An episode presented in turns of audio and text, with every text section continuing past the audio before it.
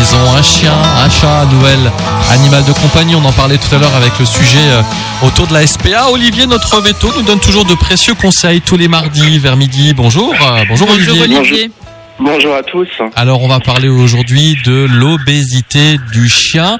Alors déjà la- la question est-ce que pour le chien comme pour l'être humain parce que quand on sait nous qu'on est un peu en surpoids on fait l'IMC tout ça et comment on sait quand un chien est en surpoids ou obèse? Est-ce qu'il y a aussi cette euh, IMC qu'on peut prendre en compte? Donc il y a, y a l'équivalent. Donc la, la meilleure des méthodes, ça va être à peser son chien donc régulièrement et puis se référer au standard de la race. Donc vous savez que chaque race, il doit faire un poids compris entre un poids et un poids. Donc il faut être sûr que son son chien fasse ça. Donc ça c'est le mieux.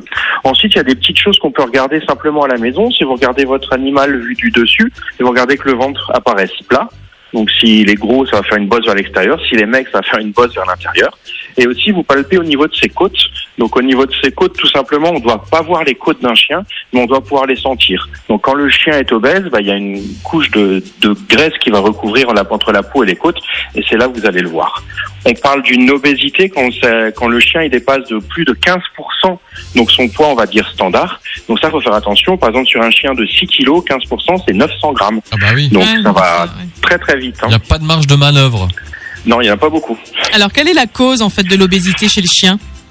Donc il faut savoir que tout ce qui est cause génétique, c'est vraiment rare. Il existe des causes pathologiques, hein, donc ça a des problèmes hormonaux. On va penser à l'hypothyroïdie, on en avait déjà parlé hein, déjà euh, avant. Mais par contre, le vrai problème, ça va être le, un apport trop important en nourriture. Donc il faut savoir que c'est un petit peu comme chez nous. Il faut que l'apport énergétique des aliments, elle soit égale à la dépense énergétique. Et quand on apporte plus d'énergie qu'on en dépense, eh ben on la stocke. Voilà, et c'est ça vrai. qui fait la, qui ça qui fait la graisse. C'est exactement le même problème chez, chez l'homme ou chez, chez tous les animaux. Là, Si on a un chien de canapé, faut un peu moins le nourrir. Quoi. Exactement. Il Alors, faut adapter. Je pense qu'il faut faire attention quand même à tout ça parce que si effectivement on, on- on continue euh, voilà à se dire oh bah c'est qu'un chien par exemple ça peut avoir quand même des conséquences il faut faire attention hein. Tout à fait, ça va avoir des, conséquences sur sa santé. Hein. Donc déjà au niveau des articulations, on ça surtout chez les grands chiens qui sont déjà prédisposés à faire de l'arthrose. Ensuite, il va y avoir tout ce qui va être problème hormonaux. On va penser au diabète. Donc les chiens obèses souvent font du diabète.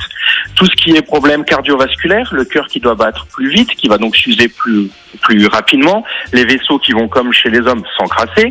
L'animal il va devenir intolérant à l'effort, il va plus du tout supporter le, les- la chaleur et aussi son système immunitaire il va il va être fragilisé, il va être sujet à faire beaucoup beaucoup plus de problèmes.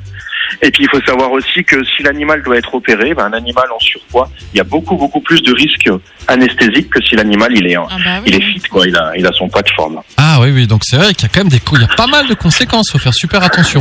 Alors Olivier, comment on évite en fait la prise du poids chez le chien? Ou si je me rends compte que mon chien voilà est un peu en surpoids, comment je fais pour réduire en fait son obésité? Donc pour éviter, comme tu as dit, il faut adapter la quantité d'aliments à la par rapport à sa race, à sa taille, à son âge et aussi à son activité.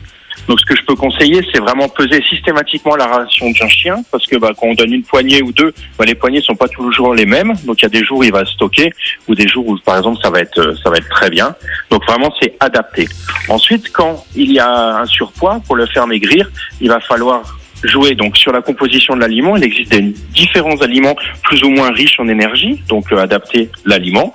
Ensuite, faire attention à la, à la juste dose qu'on va lui qu'on va lui donner. Donc ça, il faut peser. Et souvent derrière les sacs de croquettes, il y a des tableaux pour se donner des idées. Et là, on peut s'apercevoir qu'en fait, on donne beaucoup beaucoup plus à manger qu'il le doit.